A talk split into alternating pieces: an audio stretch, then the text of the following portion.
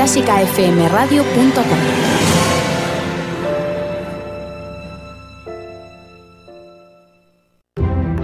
Música en familia. El programa de música para mí. Y para mí. Y para mí también. El programa sobre música para disfrutar y aprender todos juntos en clásicafmradio.com. Dirigido y presentado por Isabel Roch.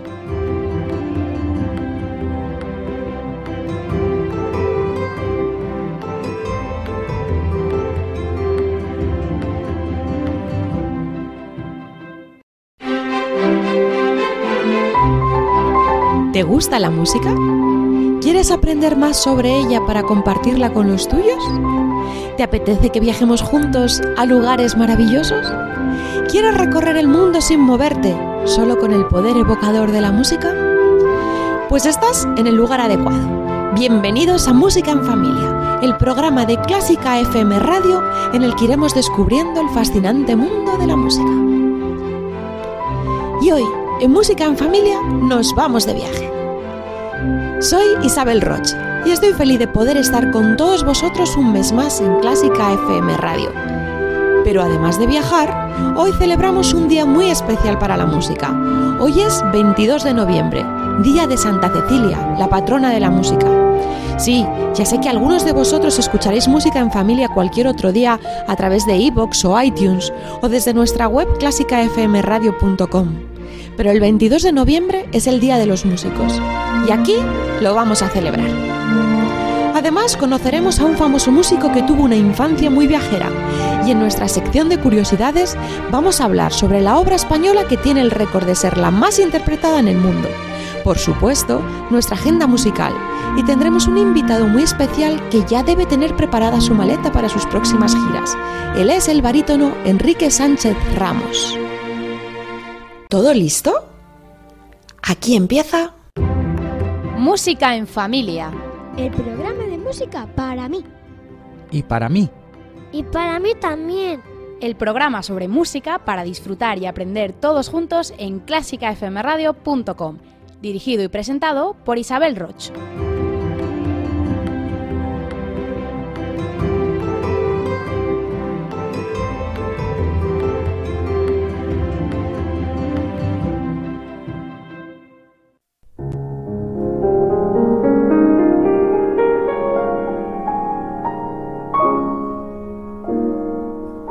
Música e historias van de la mano en los musicuentos de Música en Familia.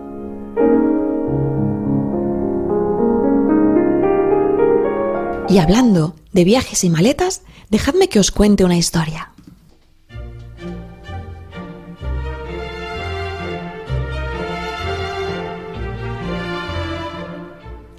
Hola, soy una maleta.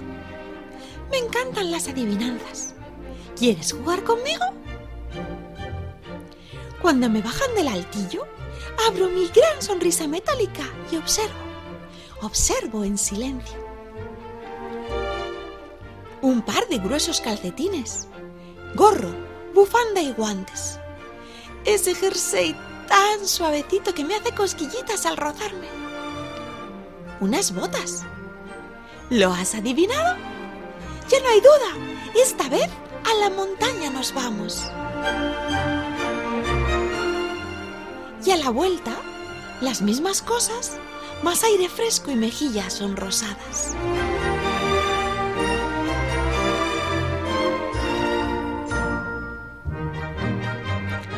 Espero la próxima vez. La espero con ganas e ilusión. Ya está aquí. Ya vuelvo a sonreír. Ropa cómoda y holgada zapatillas para caminar y un traje muy elegante. ¡Sí! Yo ya lo sé. ¿Lo adivinaste tú? Creo que vamos a la gran ciudad, a caminar por sus calles y de un concierto disfrutar. Y a la vuelta, las mismas cosas, más brillo en los ojos y sonidos para coleccionar.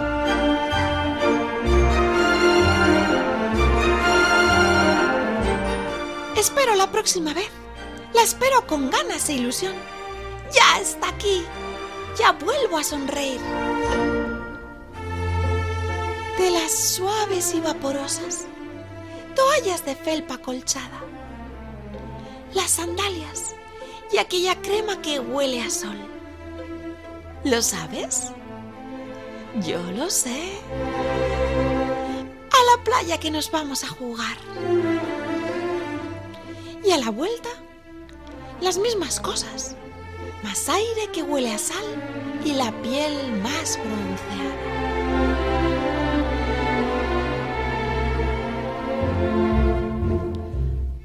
Ay, pero cuando volvemos a casa y reposo ya guardada, soy yo la que me lleno el alma. Un puñado de ilusiones, paciencia que me relaja, destinos por descubrir y de viajar muchas ganas.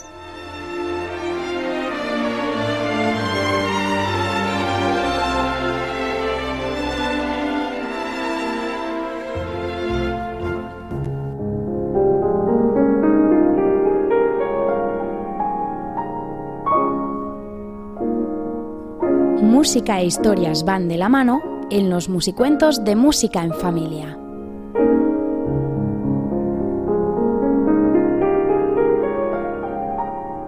En el anterior programa de Música en Familia hablamos de cómo la música podía describir objetos, estados de ánimo, hablamos de cómo podía la música dibujar sin colores o hablar sin palabras. Si todavía no lo habéis escuchado, podéis hacerlo en clásicafmradio.com. Y hoy vamos a descubrir cómo nos puede transportar a lugares de todo el mundo. Cada lugar del mundo tiene sus ritmos y escalas características, sus paisajes y personajes, y los compositores, a lo largo de la historia, pero muy especialmente a partir del siglo XIX, dejaron llevar su inspiración hasta lugares bien lejanos. Así que vamos allá, partamos de viaje. Hoy el autor que nos va a acompañar en esta apasionante aventura va a ser Albert Kettelbey. Él es el autor de la música que ha servido de fondo e inspiración para la historia de la maleta, y de su mano vamos a viajar a recónditos lugares.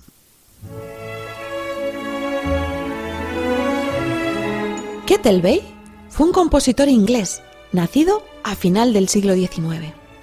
Es curioso en él que a lo largo de su vida utilizó distintos seudónimos para firmar sus obras, por lo que en ocasiones ha sido complicado ver cuáles eran de él. Fue también editor de música y director para la casa de discos Columbia Record Company. Compuso música para películas mudas y para los teatros ingleses, pero ha pasado a la historia de la música por sus piezas orquestales atmosféricas.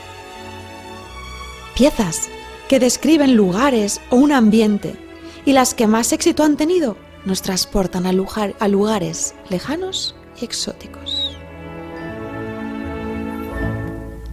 Escribía en ocasiones estas obras para los intermedios de las representaciones teatrales. Kettleby no pretendía hacer un estudio histórico ni ser fiel a la historia, sino recrear con la música las sensaciones del lugar, retratar a los personajes, hacernos viajar hasta poder sentir los lugares mágicos a los que nos transporta a través de sus melodías. ¿Preparados para partir? Esta vez nos vamos a la antigua Persia, uno de los mayores imperios de la antigüedad, que dominó buena parte del mundo entre los siglos VI y IV a.C., cuando fue conquistado por Alejandro Magno. Se extendía desde Egipto hasta Pakistán. Fue un rico foco de comercio, porque por allí pasaban todas las rutas que iban de la India y China hasta el Mediterráneo. Y se creó un importante tejido industrial, productor de telas preciosas, lujosas alfombras, joyas y mosaicos. Imaginaos, imaginaos que viajamos a su momento de máximo esplendor, allí por el año 500 a.C. Estamos en el centro de un bullicioso mercado en el que podemos encontrar telas maravillosas, especias de intenso olor, cristales, orfebrería. Cerrad los ojos y por un momento intentad transportaros a ese ambiente, al bullicio del mercado en Bagdad. El sol cayendo intensamente, los niños corriendo de un lado a otro, los mercaderes anunciando sus productos. Kettlebay describe a varios de los personajes en este mercado. A cada uno de ellos lo representa con un tema musical. Escuchamos a los mercaderes llegando con su caravana de camellos, a los mendigos pidiendo bakshis, un término que proviene del persa para expresar la petición de caridad, a la princesa que se acerca al mercado a ver los productos, a los juglares y malabaristas que entretienen al público del mercado y al gran califa que llega con su séquito. Kettlebay describe una jornada entera en el mercado, desde la llegada al amanecer de los comerciantes hasta que el mercado queda desierto. Todo esto en una pieza de poco más de seis minutos. ¿Queréis viajar conmigo?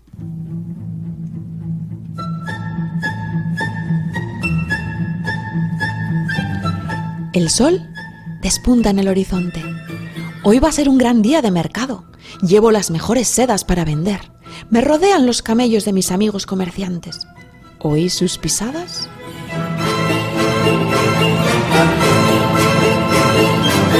Ya llegamos al mercado, extendemos las alfombras, montamos los puestos, pero no somos los primeros.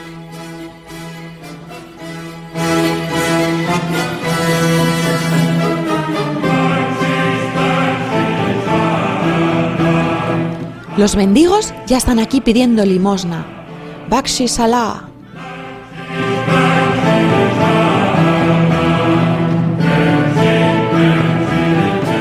El bullicio empieza a notarse en la plaza del mercado.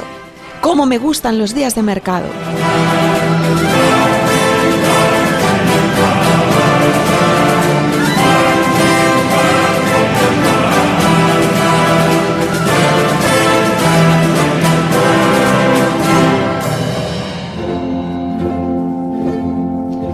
Pero todos paran un instante cuando la comitiva de la princesa asoma por una esquina de la plaza.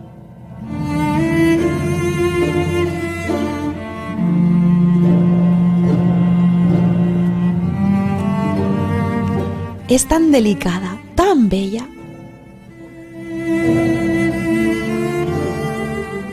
Despacito se va parando en cada puesto, elige con cuidado los objetos, busca valorios para decorarse, perfumes y telas, pronto va a casarse.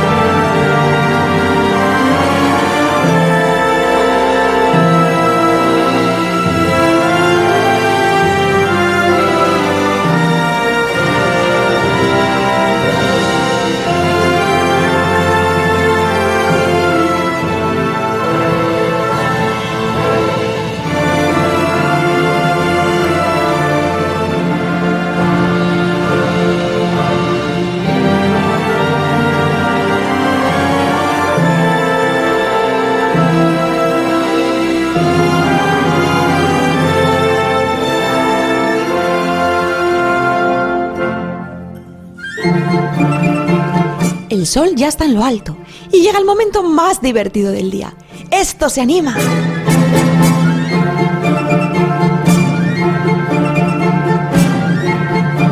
Juglares, malabaristas y hasta encantadores de serpiente realizan sus espectáculos.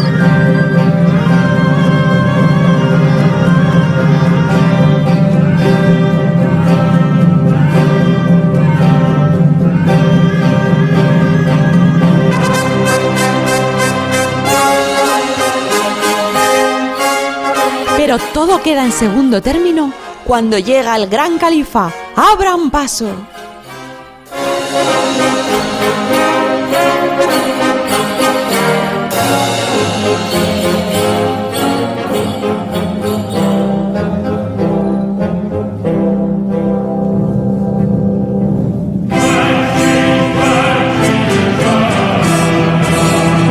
Los mendigos suplican su favor.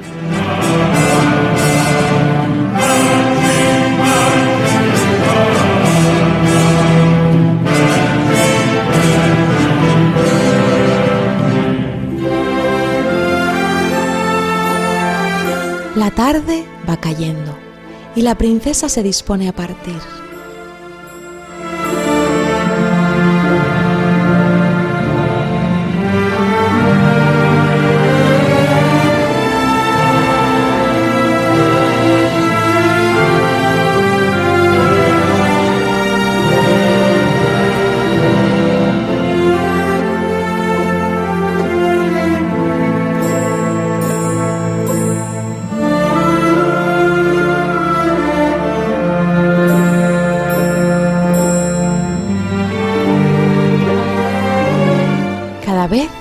Sus pasos se oyen más y más lejanos.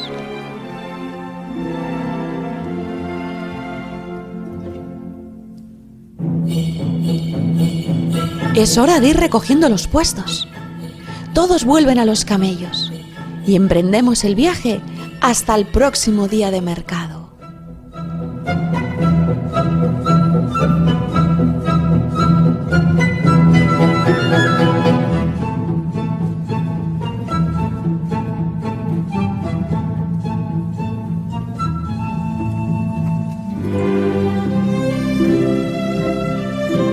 Princesa se despide y la plaza va quedando poco a poco desierta.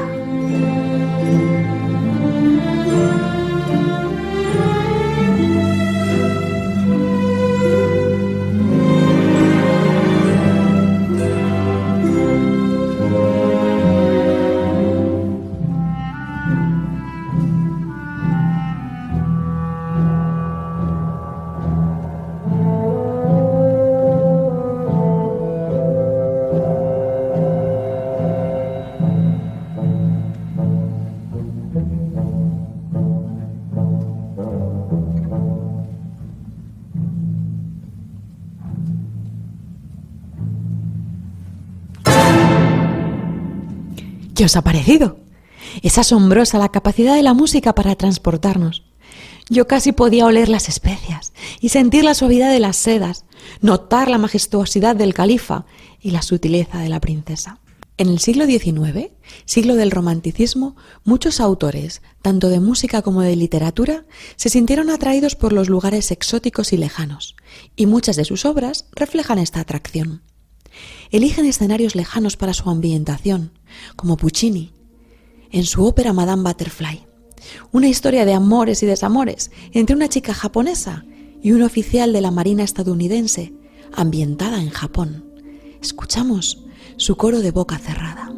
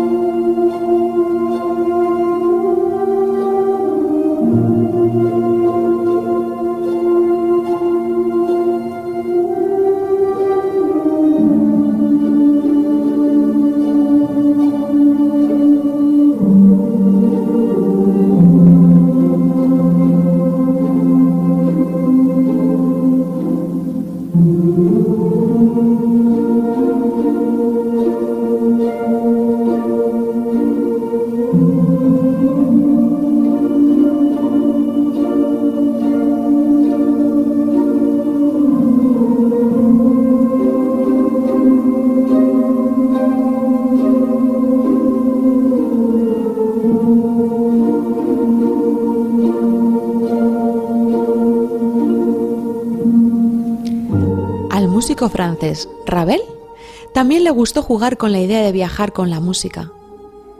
Y en su chingán nos transporta a Hungría y nos regala una increíble melodía inspirada en las improvisaciones de los gitanos húngaros. La vamos a escuchar interpretada por Pellman.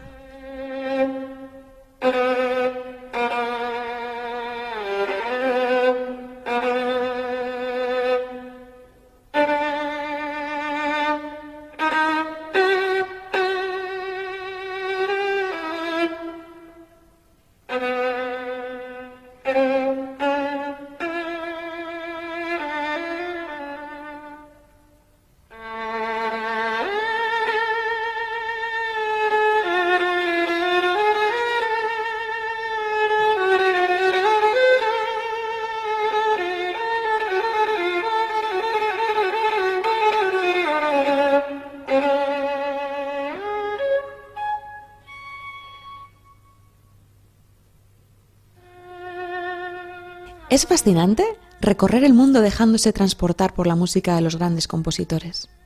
Podemos encontrar cientos y cientos de ejemplos. Quizá vosotros me podéis sugerir alguno más. Os espero en música en familia.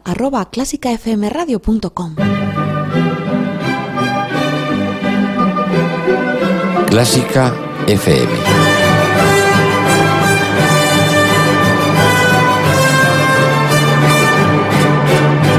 Tu clásica. Y ahora llega el momento preferido de los más curiosos.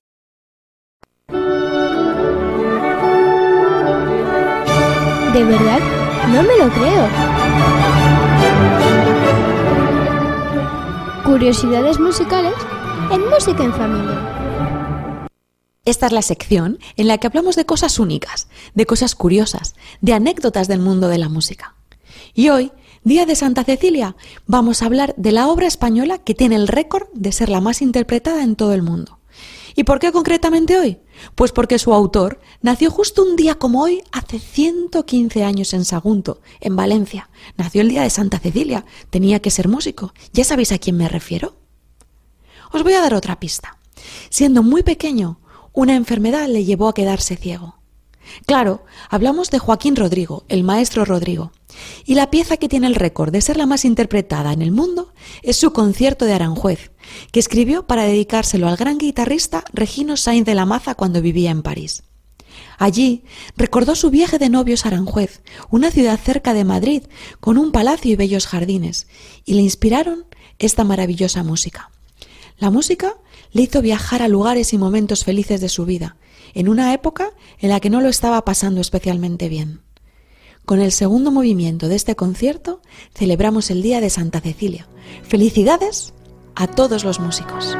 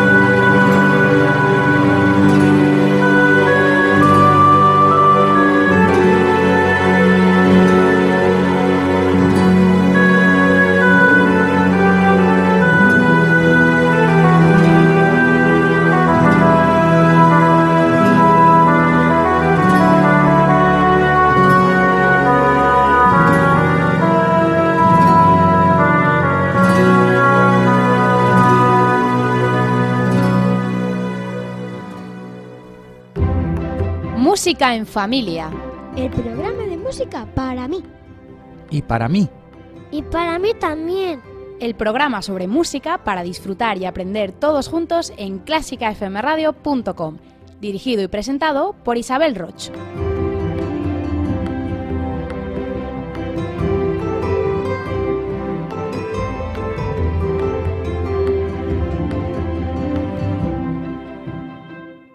En Música en Familia nos encanta aprender. ¿Y qué mejores maestros que aquellas personas que se dedican a la música? ¿Y qué mejores entrevistadores que un grupo de chavales con ganas de saberlo todo y mucho amor a la música? ¿Te dedicas a la música? Profesionales de la música y sus pequeños secretos.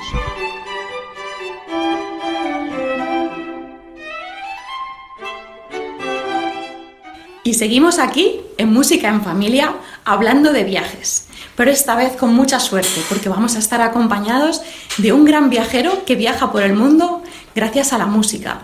Él es Enrique Sánchez Ramos, actor, barítono y que recorre el mundo actuando en los mejores teatros. Bienvenido Enrique a Música en Familia. Muchas gracias. ¿Qué tal? Bien. Bien, muy bien. Habéis oído que además de Enrique venimos muy acompañados con un montón de amigos. Os los voy a presentar. Ella es Claudia, Hola. Max, Hola. Claudio, Belén, Hola. Álvaro, Buenos días. Adam ¿Qué tal estás? y Rodrigo. Eh, hola. Ellos van a ser los reporteros esta tarde y nos van a ayudar a averiguar muchísimas cosas de Enrique, de su vida, de la música.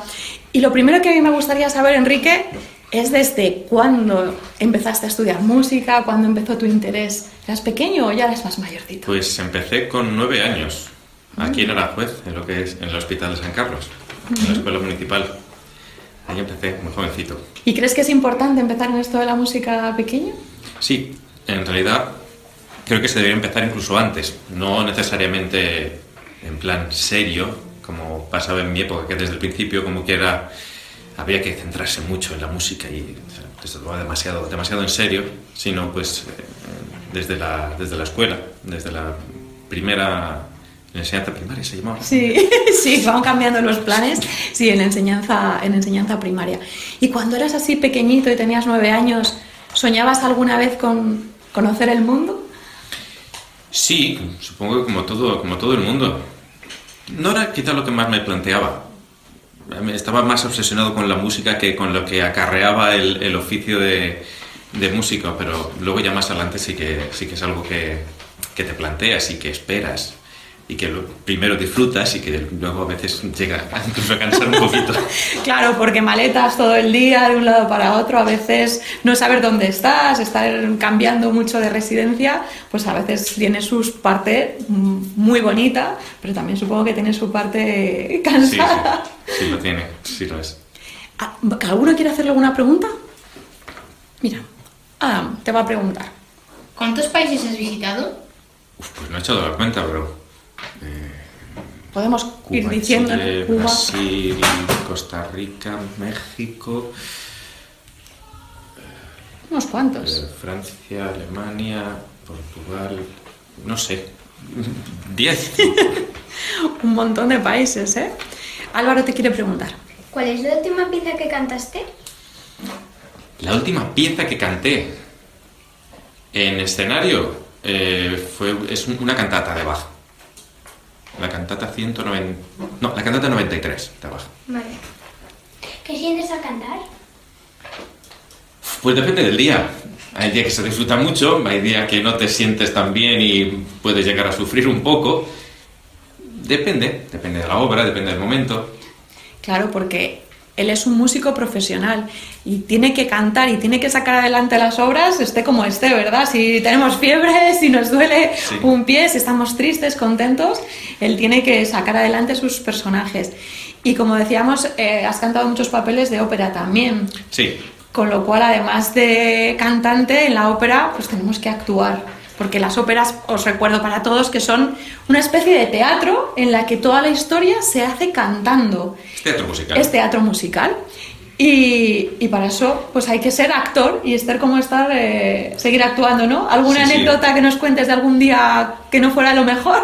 Bueno, pues sí, tengo un recuerdo un poco traumático en, en el Teatro de la Zarzuela, que, que tenía una laringitis brutal y Fíjate. tenía que cantar y llegué a mitad, hasta la mitad del, del espectáculo. Después eh, tuvo que...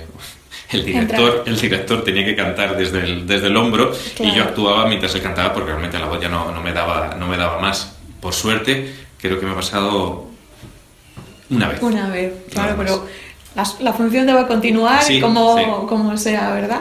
Y para los cantantes de ópera también es importante tener formación actoral, ¿verdad?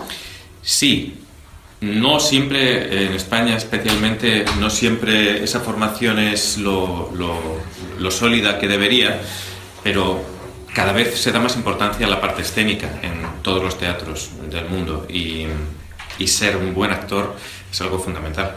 Claro. Claudia te quería preguntar. ¿Tocas algún instrumento? Bueno, yo tocaba el piano mm, bastante bien. Lo que pasa es que hace tanto tiempo que no, que no practico que se va perdiendo. Y luego estudié un poco de trompeta también. Belén, ¿quiere decirnos de algo? ¿Cómo te sientes a- al salir al escenario? Pues al salir siempre es una mezcla de, de nervios, de emoción, de ilusión. En realidad los nervios son antes de salir. En el momento en que uno sale, por regla general, a mí me suele pasar que los nervios se, se acaban y te concentras en lo que tienes que hacer y, y nada más que, que en eso. Mira, ellos, muchos son aspirantes a músicos o músicos ya casi, y a lo mejor les puedes contar algún secretillo para esto de quitarse los nervios en el momento en que uno sale a escena. Me gustaría tener ese secreto, pero la verdad es que no lo tengo. no lo tengo, porque eh, yo cuando empecé a tocar el piano, por ejemplo, tocando el piano me ponía muy nervioso. Sin embargo, eh, cuando me empecé a dedicar al canto, me di cuenta que los nervios seguían, pero que al, lo que acabo de decir, que a la hora de salir a escena, se me pasaba. Habías encontrado sí. tu elemento. Y no sé muy bien por qué, o sea, no puedo, no puedo decir, mira, es por esto. Lo que sí que ayuda, eh, especialmente en la ópera, ayuda mucho el personaje. Cuando tú eres un personaje, dejas de ser tú. Con lo, y por ello, pues digamos que si tú eres una persona tímida, como es mi caso, no importa tanto, porque ya no eres tú, es otra persona la, que está, la que está en el escenario. Y eso, en cierto modo, pues es una liberación y te quita bastante los nervios. Claro que sí. Rodrigo, pregúntale. Eh, ¿Alguna vez cuando has salido a actuar, has tenido vergüenza en público? Vergüenza, vergüenza como tal. Vergüenza, creo que no. Y mire que algunos directores de escena me han hecho hacer algunas cosas un poco, un poco vergonzosas.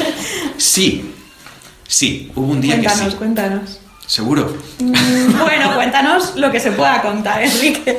Sabéis que las óperas se escribieron en algún momento determinado, pero luego se hacen versiones de ellas y se lleva a la escena determinados montajes que a veces hacen cosas realmente curiosas. Y supongo Sí. que por ahí puede ir un poco la anécdota. ¿Nos puedes contar algo? Sí.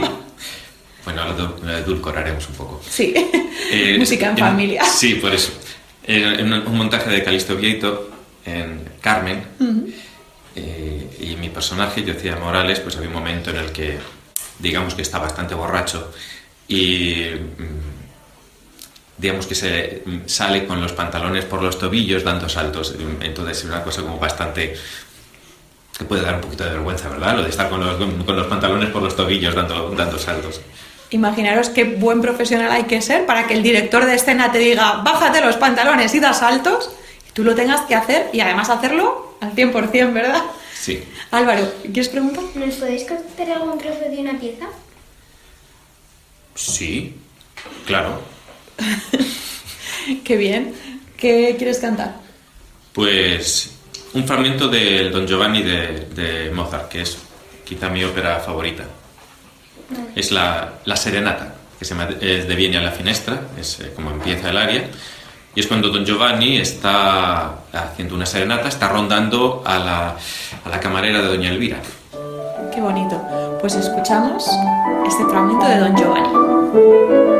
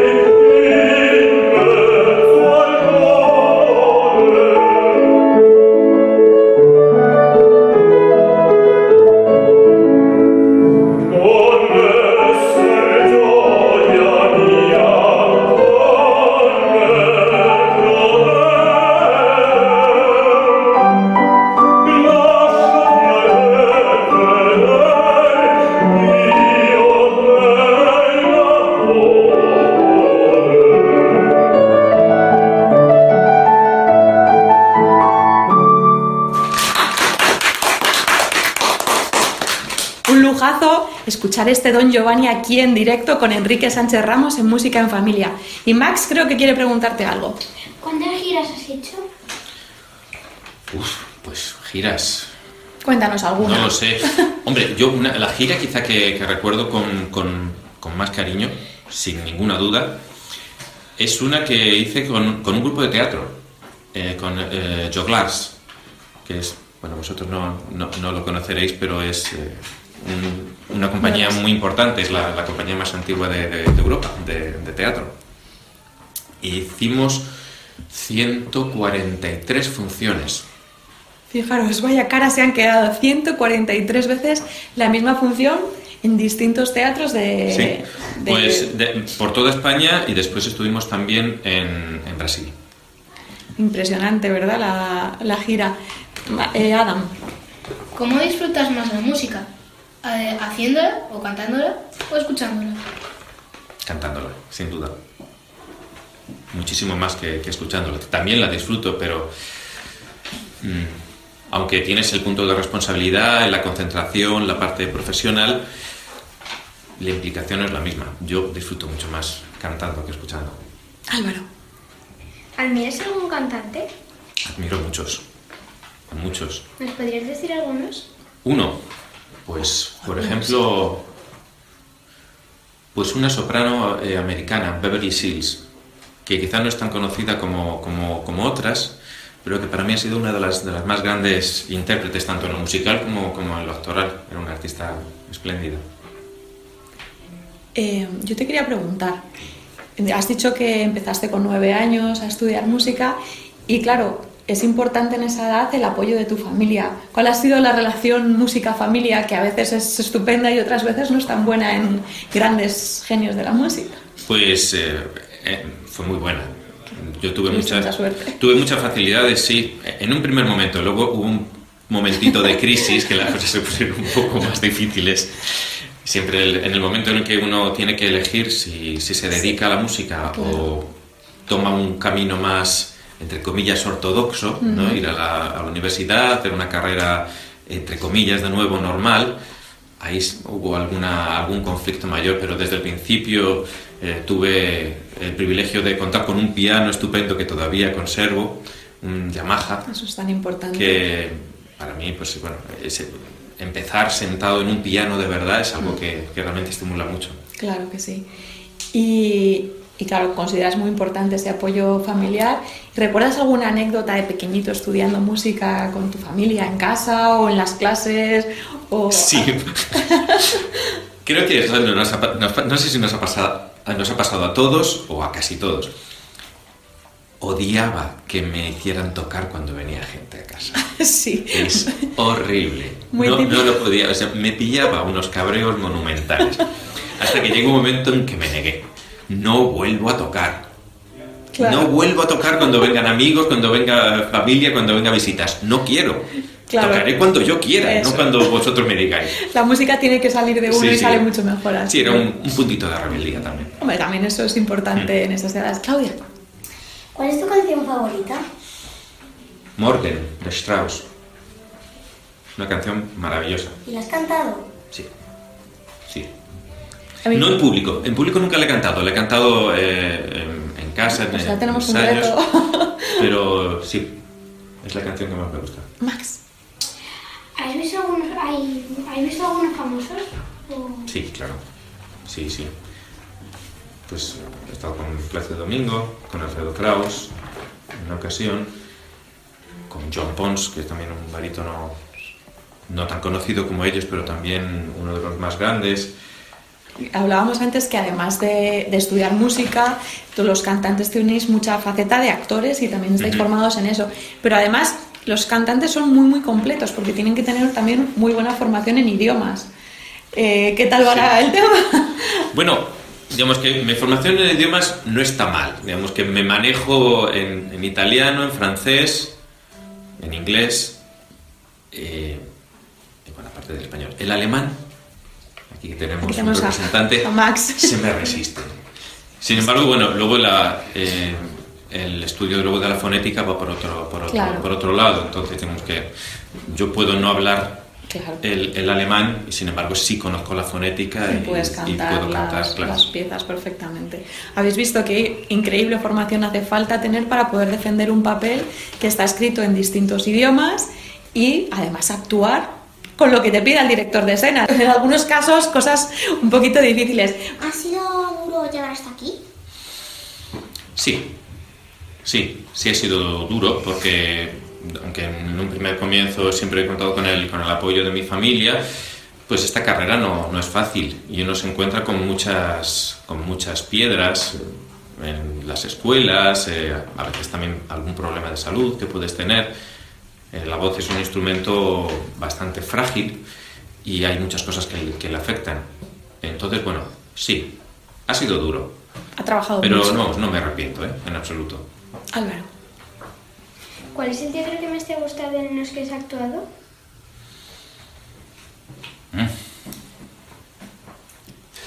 Pues yo guardo un recuerdo espléndido de un recital eh, que hice con, con un pianista fantástico que se llama Nauset Mederos en el Teatro Pérez Galdós de Las Palmas.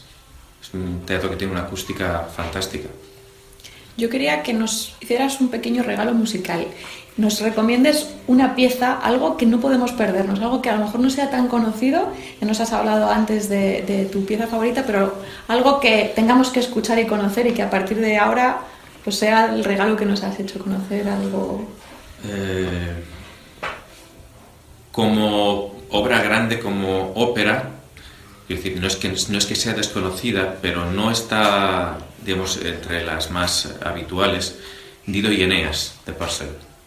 Me parece una ópera maravillosa, además muy corta, es una ópera que dura una hora y es muy, muy, muy adecuada para, para- para entrar en el mundo de, de la música, a mí me parece. Y algo ya sí que es más desconocido son las canciones de Barber. Especialmente, creo que es el Opus 10. Son tres canciones que a mí me, me- encantan. me encantan. ¿Y tienes alguna música que recuerdes de tu infancia, de pues, la típica obra que has tenido ahí grabada o Dos. que has tenido? Dos, cuéntanoslas. Virgin y Serezade. Sí. Estaban en el, en el- creo que estaban en el mismo, en el mismo disco. La, estaban en no, no estaban en discos distintos, ahora ya no me acuerdo. Pero una de la colección de, de discos que tenía, que tenía mi padre, y creo que ha sido las obras que más he escuchado en mi vida. Una y otra Una vez. y otra vez desde, desde niño. Era un, un punto obsesivo, la verdad, que no eso. Sí, son músicas maravillosas. Eh, te pediría un consejo, porque yo tengo mucho miedo escénico y si me podrías pues, dar como un consejo y, o algo que podría hacer antes de entrar al escenario. Antes del escenario, eh, algo muy típico es decir que eh, tomarse un tiempo para respirar, para centrarte, intentar dejar la mente en blanco, pero eso no siempre es fácil. Creo que más que un truco para el momento en el que sales, es una manera de tomarte las cosas. No te debe importar lo que digan los demás. Céntrate en cómo te sientes tú, en la satisfacción que sientes cuando, cuando actúas. Y no te dejes influenciar por las críticas o por los comentarios de los demás. En realidad los que te escuchan, su juicio no es importante. Te deberían dar las gracias por lo que tú le estás ofreciendo. ¿No? Sí, gracias. Rodrigo. Em, ¿Hay alguna canción que no te haya gustado? Sí. Pero no te voy a decir cuál. Claro, son pequeños secretos que hay que guardarse. Aquí en Música en Familia siempre intentamos sacar secretillos, pero hay algunas preguntas que se puede decir paso. Claudia. ¿Qué miedos tienes? Uf, si yo te dijera. Es que estos pequeños reporteros quieren saber mucho. Pues bueno, me imagino que los mismos que, que tenemos todos los que salimos, salimos al, al escenario. Un miedo recurrente es que se me olvide la letra de lo que tengo que cantar. Es un miedo recurrente. No me ha pasado nunca. Nunca me ha pasado esto de, de salir y decir, Dios mío, ah, bueno, a lo mejor un pequeño lapsus de, de- de un segundo, que se hace eterno, pero, pero quizás ese es el, el- el miedo más reiterado, que se olvide el texto. ¿De qué a qué octava cantas? ¿De qué octava, qué octava? Sí que vamos a aprovechar para explicar sí. eso. Eh, Enrique, él es barítono. Eh, ya en los próximos programas explicaremos un poco todos los registros de las voces, pero barítono es una voz grave dentro de los hombres, tenemos la voz de tenor que es más aguda y luego hay una voz todavía más grave, la voz de bajo, pero el barítono está dentro de las voces más graves de, de hombre. Entonces, su registro, cuéntanos un poco. Pues mira, a ver, ¿cómo te digo? Pues mira, teniendo como referencia el do central, pues eh, desde el La por encima del Do central, unas dos octavas y media para, para abajo más o menos, hasta aproximadamente el, el, Fa grave, Mi, depende. A veces hasta mi bemol, pero es que eso para la escena no, casi no, no se oye tanto, entonces no, no, no es una nota muy habitual. Pero la tesitura habitual del barítono está entre, entre el La grave y el Sol por encima del el Sol por encima del Do central. Max, ¿has compuesto algunas canciones? Sí, hace muchos años. creo, que eran cinco creo que eran cinco piezas para, para una obra de teatro que, que dirigía otro ribereño, Andrés Piquer, en, en Madrid, en, en, el, en el colegio mayor en el que estaba. Y yo hice la música para la obra de teatro. Interesante. Que ya que hemos hablado antes de las voces, ¿te gustaría haber sido tenor?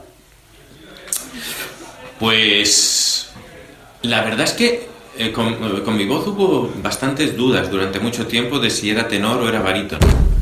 Porque eh, hay voces que son muy claras desde, desde el comienzo, que tienen, está muy claro cuál es su, ubicación, y hay otras que están un poco más eh, en, medio entre una y otra, sobre todo cuando eres joven, que todavía la voz no se, no se ha definido.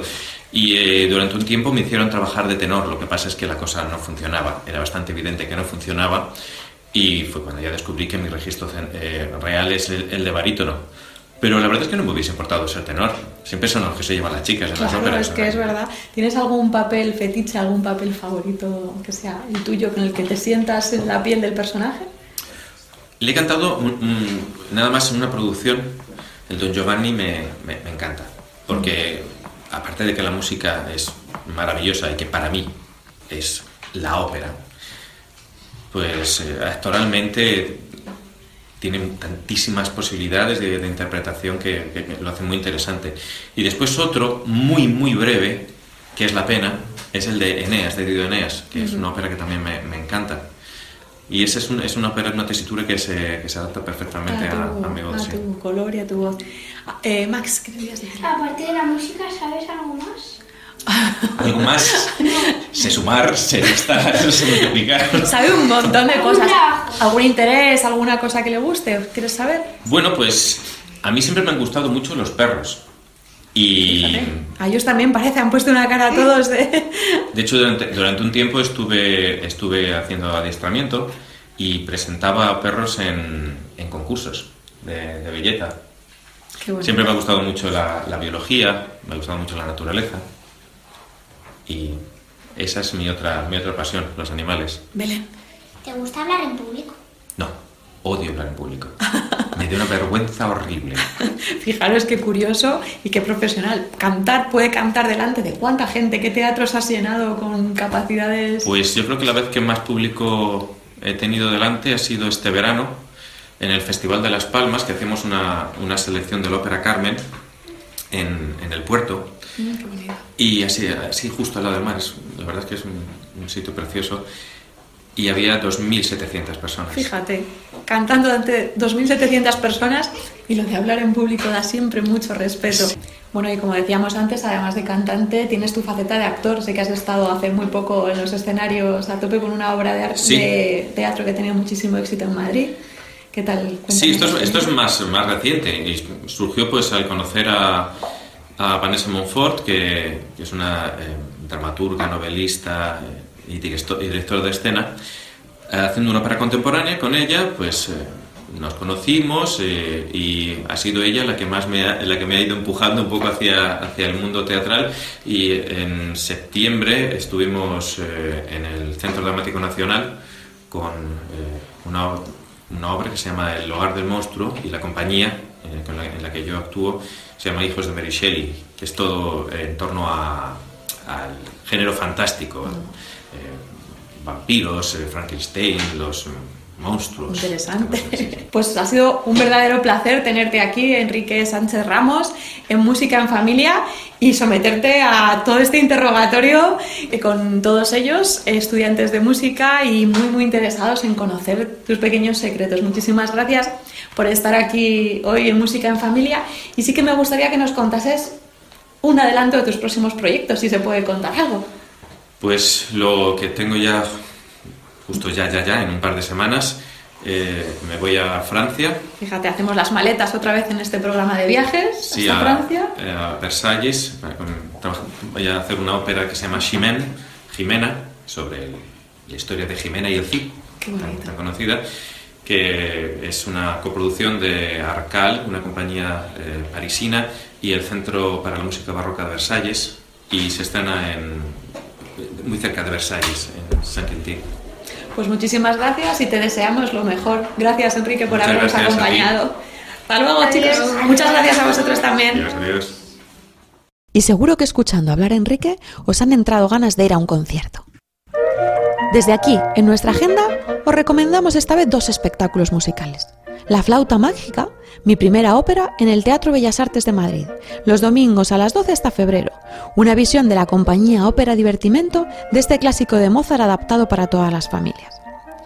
Y yo también os espero en el teatro, en el ciclo de conciertos teatralizados El Salón de Música de Isabel, en el Centro Cultural Carril del Conde. El domingo 27 de noviembre a las 6 os espero esta vez acompañada de una banda de rock. ¿A qué espectáculo vas a ir este mes? Me encantaría que me lo contaras o nos enviaras un dibujo y se lo recomiendes a más familias. Escríbenos y así todos podremos ir a ver buenas obras de teatro y buenos conciertos.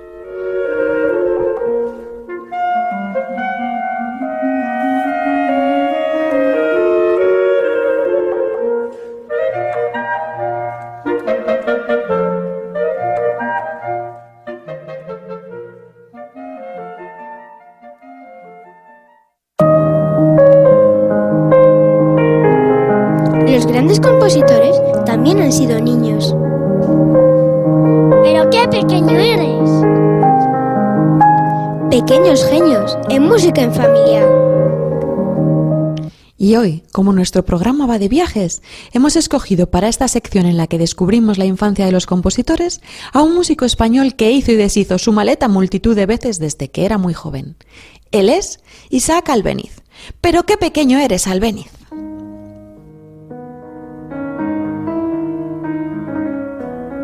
Lo más divertido de Albeniz es que todavía a día de hoy sigue volviendo locos a los musicólogos e investigadores, porque además de viajar, tenía cierta afición a dejar volar su imaginación y en ocasiones inventaba cosas. Sus biógrafos no encuentran datos para muchas de las anécdotas que él mismo contó, así que su vida está envuelta por un halo de duda y de aventuras, propio de las novelas de Julio Verne que a él le encantaba leer de pequeño. Albeniz nació el 29 de mayo de 1860. Su verdadero nombre era Isaac Manuel Francisco. En esta época les encantaba poner un montón de nombres. Ya desde muy pequeñito, su talento en la música fue muy evidente. Su hermana mayor Clementina le enseñó a tocar el piano y su padre pronto vio en él muchas oportunidades. Por su mente cruzó la posibilidad de tener en casa un nuevo Mozart recreaba en su cabeza las historias de éxito de Wolfgang Amadeus Mozart y su hermana Nanel, o la de Fanny y Félix Mendelssohn, e imaginaba a sus dos hijos triunfando por todos los teatros. Albeniz se presenta por primera vez en público con cuatro años en el Teatro Romeo de Barcelona. Era tan pequeño que tuvieron que ponerle una pila de almohadones para poder llegar al teclado en su interpretación deja tan asombrados a los espectadores que cuentan que algunos pensaron que había hecho trampas y había alguien oculto tocando detrás del telón. Después de ese éxito, comenzó una formación más académica y Albeniz contó que fue con su hermana y su madre a París a prepararse para hacer la prueba para el conservatorio. Cuenta que estudió con Marmontel, uno de los más famosos maestros de Francia, profesor entre otros de Bizet ¿Os acordáis de los juegos de niños de Bisset de los que hablamos en el anterior programa? El día de la prueba, cuenta el propio Albeniz que lo hizo muy bien y la superó. Pasados los nervios, al pequeño le apetecía jugar. Cogió una pelota y la lanzó con tanta energía que hizo añicos el cristal de una vitrina. Y ahí terminó su primer sueño francés. Si es verdad o no esta anécdota es difícil de determinar. La verdad es que no hay documentos y el testimonio proviene del propio Albéniz. Y ya sabemos lo que a él le gustaba adornar su vida.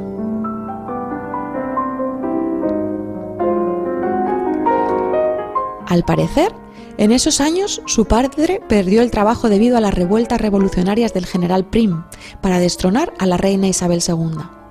Y la familia se embarcó en una gira por el norte de España, con los dos hermanos tocando en multitud de ciudades.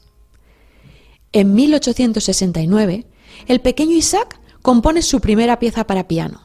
Es una marcha militar que dedicó al hijo del general Prim, y cuenta un periódico de la época, El Correo de Teatro, cómo Albéniz irrumpió en la puerta de la casa de Prim y sin previa cita solicitó reunirse con el vizconde, que era el hijo de 12 años del general.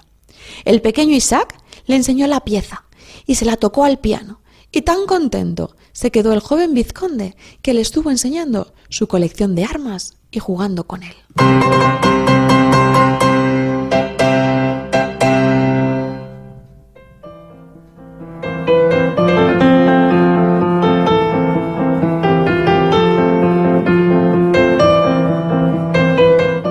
Aunque el periódico lo narra como un encuentro casual, fruto del temperamento impulsivo de Albéniz, parece evidente que detrás de la mano estaba la mano de su padre, quien además de querer que su hijo fuera como Mozart, imitaba las artes del padre de Beethoven para restarle años.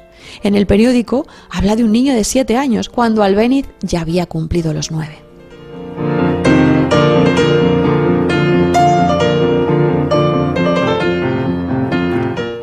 Continuamos con la novelesca historia de Albéniz, con otra de las aventuras que cuentan sus biografías. El 22 de noviembre, sí, esa fecha otra vez, el día de Santa Cecilia, tal día como hoy, pero de 1870, cuando Albéniz tenía 10 años, decidió embarcarse en un apasionante viaje. Cuentan que podría haber huido de casa al dejar la cuenta pendiente en una pastelería en la que había encargado dulces para sus compañeros para celebrar el día de Santa Cecilia, y por temor a una reprimenda, se marchó. Cogió un tren con destino al Escorial y allí pidió al alcalde que le organizase un concierto. Al ver tan decidido al pequeño Isaac, decidió hacerlo y ese mismo día reunió un numeroso público que quedó completamente impresionado. Al acabar, le acompañó hasta la estación para coger un tren y regresar a casa. Pero el travieso Isaac se bajó en mitad del camino, en la estación de Villalba, y decidió tomar la dirección contraria y viajó por toda Castilla dando conciertos allí donde podía e ingeniándoselas con los medios a su alcance. Parece ser que en Burgos fue mandado de vuelta a casa debido a las gestiones de su padre. El pequeño Albeniz se convirtió en un gran viajero sediento de aventuras y recorrió España entera en los siguientes años. Es muy probable que todas esas impresiones quedaran grabadas en él y que culminaran en su gran y última obra, Iberia, una inmensa suite que recorre España en música y que es una de las piezas para piano más difíciles de interpretar.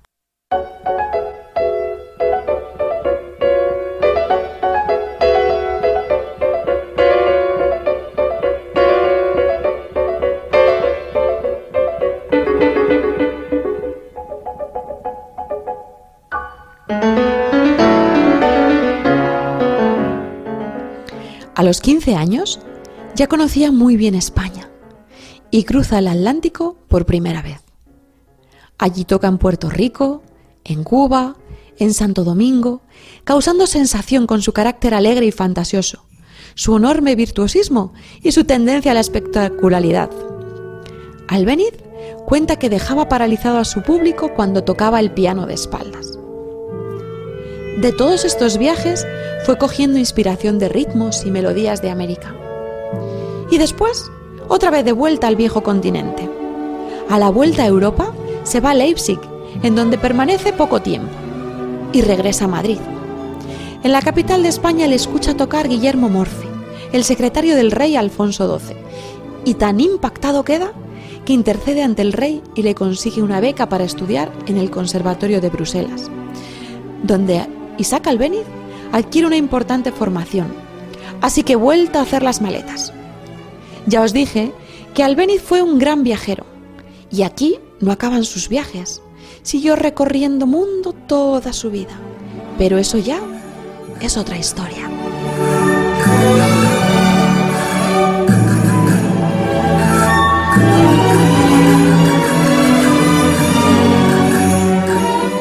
Si queréis saber más sobre Albéniz y su obra, podéis ver la película documental que Antonio Saura hizo sobre Iberia en 2005 con alguno de los mejores músicos y bailarines españoles.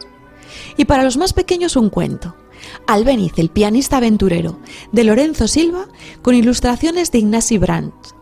Una manera muy bonita de disfrutar la historia de este músico genial.